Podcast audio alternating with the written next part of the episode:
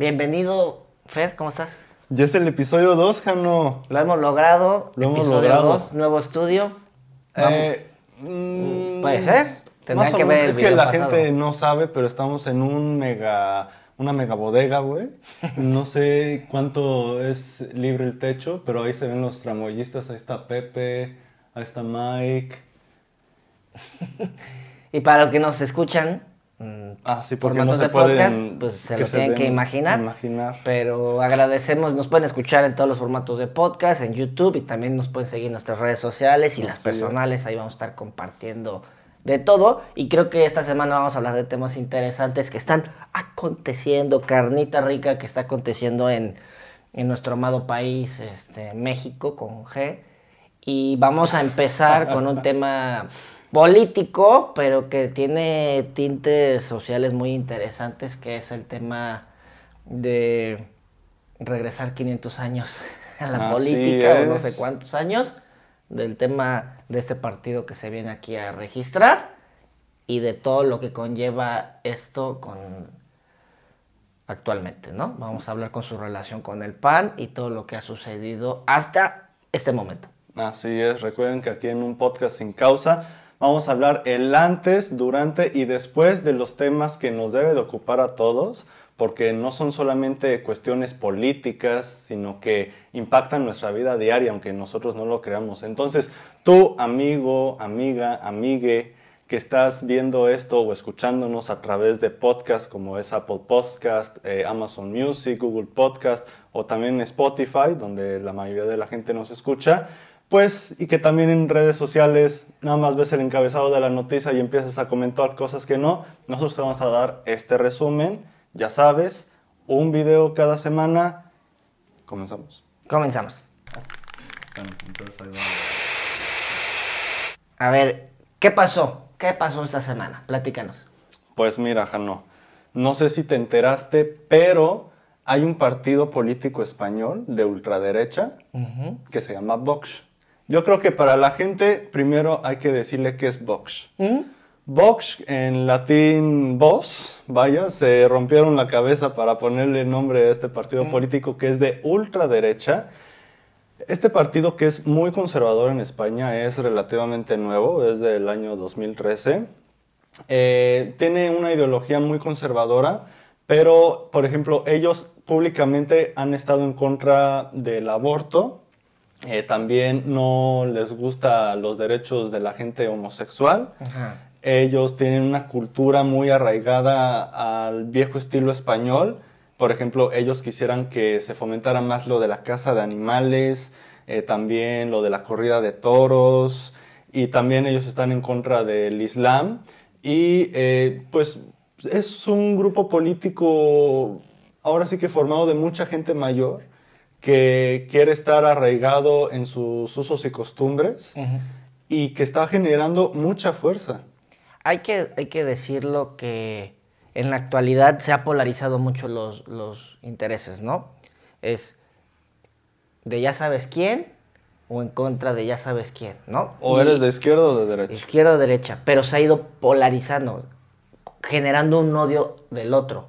Entonces, siempre ha habido divisiones y grupos con intereses eh, parecidos o no parecidos, pero ahorita se, se une con un partido de derecha aquí en México que es el PAN. Ah. Aquí voy a dejar en la edición una imagen del nombre del partido político que estuvo en las elecciones pasadas, que la publicidad era igual de lo que comentas, que no derechos para animales, para personas este, que buscaban adopción, matrimonio y todo ese eh, aborto, ¿no? Todos estos temas que, que están en contra de ellos y sus campañas son bastante, eh, no peligrosas, pero sí bastante claras en lo que ellos apo- apoyan, ¿no? Y entonces ellos vienen aquí a México y como Hernán Cortés, bienvenido, registrado ya.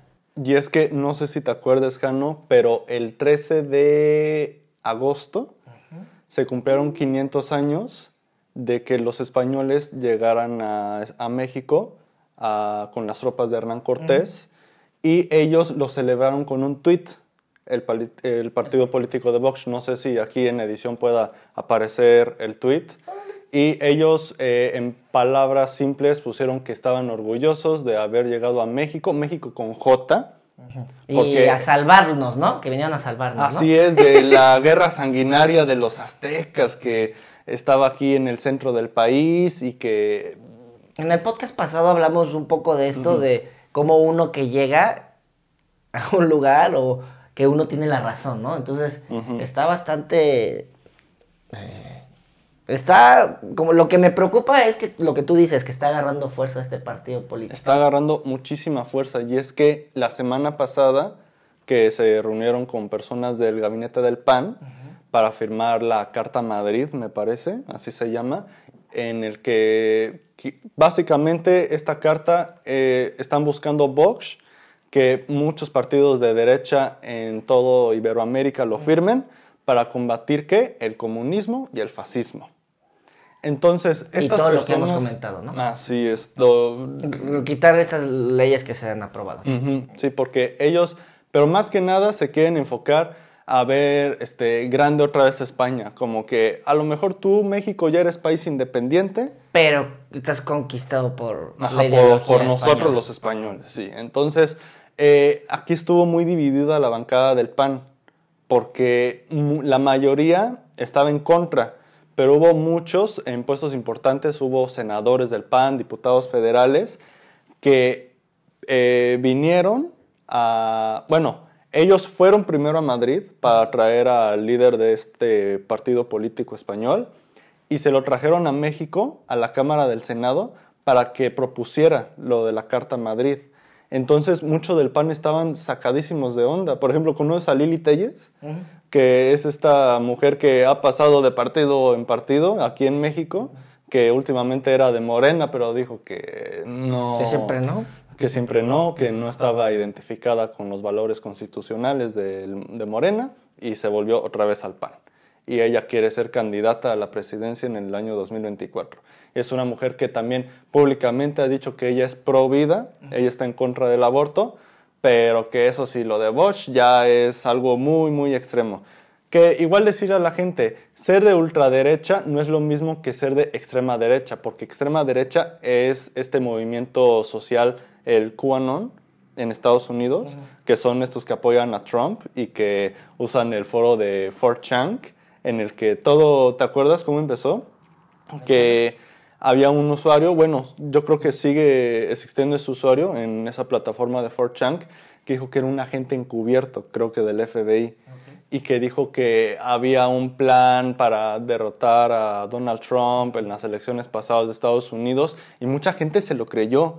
Y son tantos los millones que se representan con QAnon que literalmente ya tienen representación en la Cámara de Senadores. Es que es más fácil aceptar Creo que es más fácil aceptar que es la culpa de los demás tu situación a que digas, por mi política no voy a poder reelegirme. Así de simple. Y esa gente que apoya a Trump, pues... Pero además es un fanatismo de la rechingada. como si fueran fans son de Justin que matan, han, matado quién sabe cuántas personas. Eh, igualmente realizan unos rituales muy raros. Estaba viendo que el último eh, una persona se llevó a sus hijos de Estados Unidos a México y precisamente en una de las playas, de tantas playas de Baja California Sur, ahí los mató. Y luego él se suicidó creo que en su auto. Pero dejó una carta que todo era por el QAnon. Entonces es algo muy estúpido. Es como si fuera el Islam o todos estos grupos este, terroristas de Medio Oriente, pero ya en territorio estadounidense. Digo, y, para que quede claro, no estamos hablando que esta gente trajo estas ideologías. Ah, sí, es por supuesto. La ideología de, de gente un poco patriota. Con, cuando llevas a un fanatismo en algo, ya, yo pienso eso. Cuando llevas a un fanatismo en un equipo, y irle a este equipo hace que odies a personas que le van a este equipo, y si pierdes, te peleas y insultas a su familia, así para llevarlo a un nivel bajito de deporte, es cuando está mal. El nivel fanatismo en cualquier punto no vas a poder escuchar a las otras propuestas. Sí, y además, por ejemplo, todo esto, lo de Botch, ah, es, no sé si se pronuncia Botch, Box o, nada más Boss, Porque mucha gente lo pronuncia de esas tres maneras. Es que yo creo que en España es así, Bosch. y acá, Bosch, ¿verdad? Tío, es Bosch. Pero bueno, entonces ya aquí le abrimos la puerta al partido, está registrado. Algunos del PAN dijeron qué padre, otros que no. O sea, todavía eh, están en busca de ampararse contra el INPI para meterse como una marca con... ¿Y qué le va a dar eso? ¿Qué le va a dar eso? Está registrado Ah, el marca. impulso ya para obtener a gente que milite en Vox México y se cree un partido político que busque una alianza con Morena. Digo, con el PAN. Ok, y O- que pueda generar contenido, publicidad y que ya pueda estar teniendo una voz. Y que pueda recabar firmas para poder este, crear su propio partido político en México de cara a las elecciones del 2024. Y además, para la gente que no sepa muy bien eh, cómo funciona Vox, es una combinación entre el PAN y Morena. ¿Cómo es eso? Pues que, por ejemplo, Morena quiere eh, desaparecer los organismos autónomos para que todo se concentre en un solo poder y eso es Vox, solamente que de derecha. Entonces es ahí acá una sí, combinación. poquito de acá, le pongo es. salsa roja, pero tan poquita verde. Y al tener, eh, creo que suena, una persona lo puede decir como, ay, nunca va a pasar. Pero con esto que dices, está teniendo una rebanada grande del pastel, ¿no? Porque hay gente que le interesa acá, que controlar todo, y gente que le interesa eh, vivir reprimido toda su vida. Entonces... Y así. además, por ejemplo, eh, a raíz de esta situación, pues despidieron, según esto, a la persona encargada de hacer todo este desmadre. Siempre pasa cuando algo, eh, hay un, el chivo expiatorio, ¿no? yo, yo creo que más allá de que, ay, no, es que lo hizo sin permiso y no sabíamos, ¿no? Como en cuentas grandes de, no, es que el community manager tuiteó esto, sí, y no planeó la campaña un mes, aquí igual. Pero bueno, de aquí pasamos a algo eh, positivo y luego negativo, pero vamos a hablar un poco de que esta situación se, se refleja o parece también a lo que está sucediendo en Texas, que querías comentar, y que aquí apenas está empezando algo así pequeño, que se despenalizó el aborto, ¿no? Que no puede llegar a ser un crimen en Coahuila. Así es. eh, este Alfredo, Arturo Saldívar. Ajá, ¿es Arturo o Alfredo? Creo, aquí va a aparecer. Bueno, se apellida Saldívar. Eh, este que es el juez representante de la Suprema Corte de la Justicia de la Nación aquí en México, dijo que no va a ser eh, inconstitucional que se le dé cárcel a las mujeres que por voluntad propia quieran practicar el aborto. Porque en Coahuila, que además es un estado priista, eh, quisieron penalizar el aborto, dándole a estas mujeres tres años de cárcel si es que practicaban eh, el aborto en territorio de Coahuila. Entonces, la Suprema Corte dijo, no, eso no puede ser. Y eh, pues obviamente es un triunfo para todas estas personas que están a favor del aborto, porque hoy en día solamente son cuatro las entidades federativas en México que permiten el aborto legal, que son Ciudad de México, eh, Oaxaca, Hidalgo y Veracruz. Pero de ahí en fuera, el resto de las entidades todavía no lo avalan. Y acá este, el, el mini triunfo o, o la luz que se ve en la oscuridad es que pase a todos los estados de la República, Poco a poco, porque con esto no significa que el aborto ya sea legal en todo territorio no mexicano. te lleve a que sea un crimen. Llega la Así es. mujer que tomó una decisión de su cuerpo, eh, tenga que ir a la cárcel tres años. Así es, y que además esto es una ventana que se abre para futuras este, legislaciones en las que ya se pueda debatir, tanto en la Cámara de Diputados como en la Cámara de Senadores, que pues en un día de estos ya sea completamente legal, gratuito y seguro, ¿no? a menos de que llegue Vox a México, a menos que, que lo logre todos sus cometidos. Así es. Pero bueno, este es un tema bastante polémico que puede eh, polarizar las opiniones, pero creo que dentro de todo, la persona que tiene voz, pues es la mujer. Porque uno no sabe, siempre es el extremo, no es que fue violentada y por eso. Hay muchas situaciones por las que una persona no pueda psicológicamente, emocionalmente, económicamente, socialmente, tener esta, tener eh, embaraz- quedar embarazada, tener y que decida eso con su cuerpo, que no afecta a nadie más, ¿no? Entonces es bastante delicado este, este tema. A Y ver, por ejemplo, nosotros, aunque no vivamos en territorio estadounidense, en Texas se está penalizando. que era nuestro territorio. En Texas Era. es... y- ¿Qué pasó? Continúa, Ah, continúa. bueno, que ahorita yo creo que te salvé de decir alguna...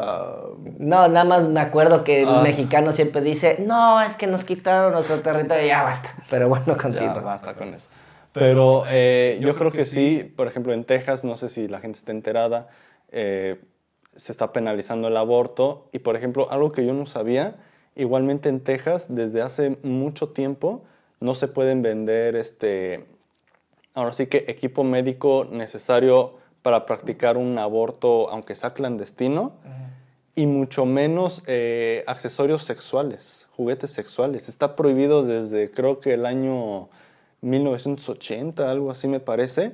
Y hay ahorita pues muchas celebridades de Hollywood que se están levantando porque ellos como tienen más voz y voto que el resto de los ciudadanos tejanos, pues están ahí como que haciendo sus movimientos al estilo Me Too para exigirle a todos los servidores públicos de Texas que pues no mamen, que ya este, legalicen el aborto, siendo Estados Unidos un país este, de primer mundo, el más poderoso de todos, y todavía tienen unas ideologías muy arraigadas, muy Sí, conservadoras. si te vas a cada estado vas a encontrar unas cosas bárbaras, ¿no? Aquí también me parece que en la Constitución es bastante, un crimen bastante fuerte matar ganado, ¿no? Entonces, lo que sí hay que decir de ese tema, que tú dices, no nos compete, pero sí, porque está siendo un, eh, un ejemplo para de nuestro, este, el, nuestro vecino, principal vecino, está haciendo un ejemplo acá.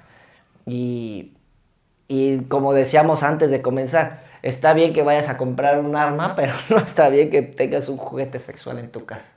Sí, o sea, es algo demasiado estúpido en pleno siglo XXI.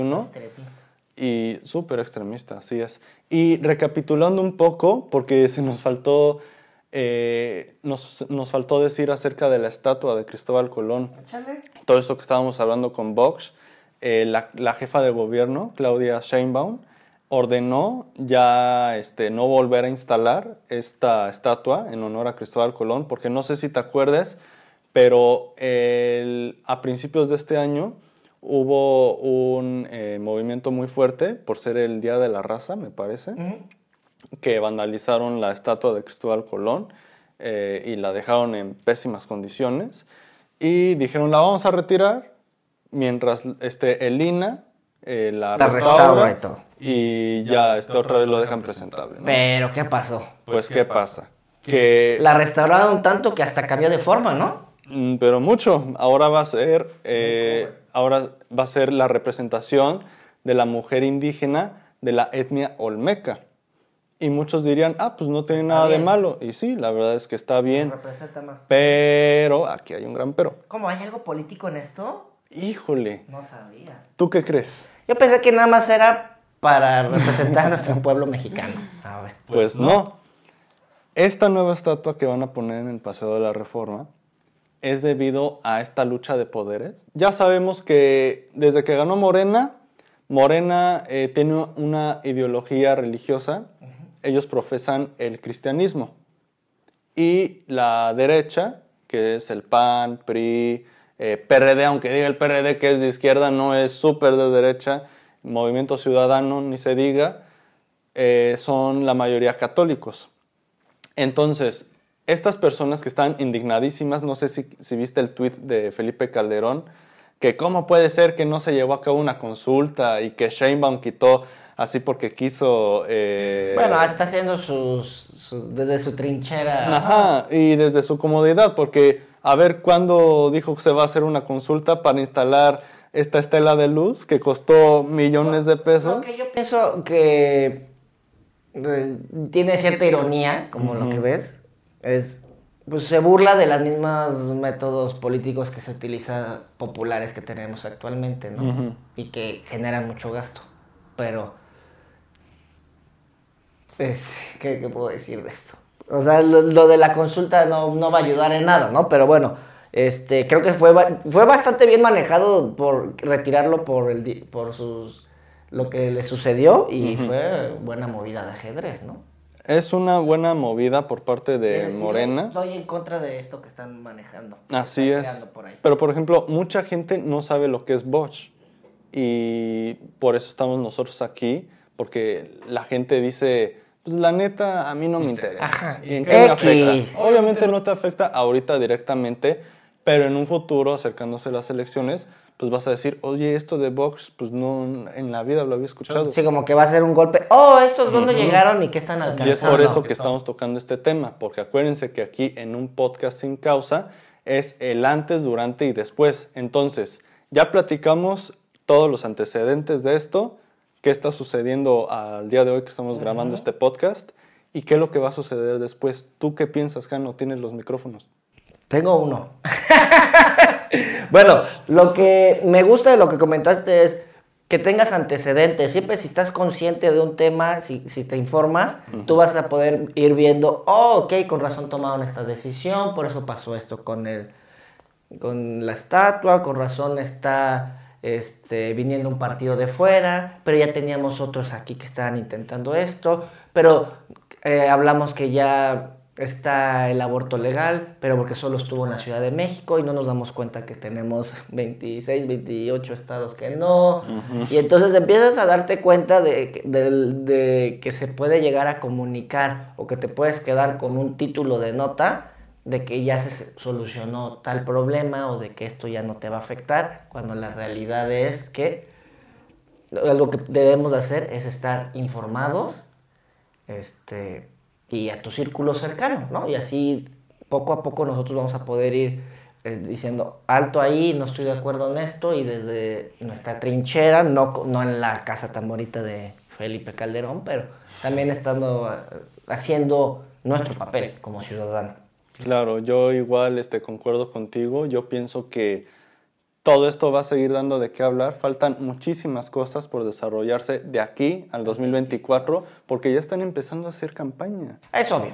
O sea, es increíble que no ha pasado eh, ni un año de las últimas elecciones intermedias y ya, la gente está... Todavía la gente de intermedia no ha llegado a su puesto. No ha llegado, no, no ha existido el cambio de gabinete. Y ya estamos pensando en... En el 2024 que viene sabroso.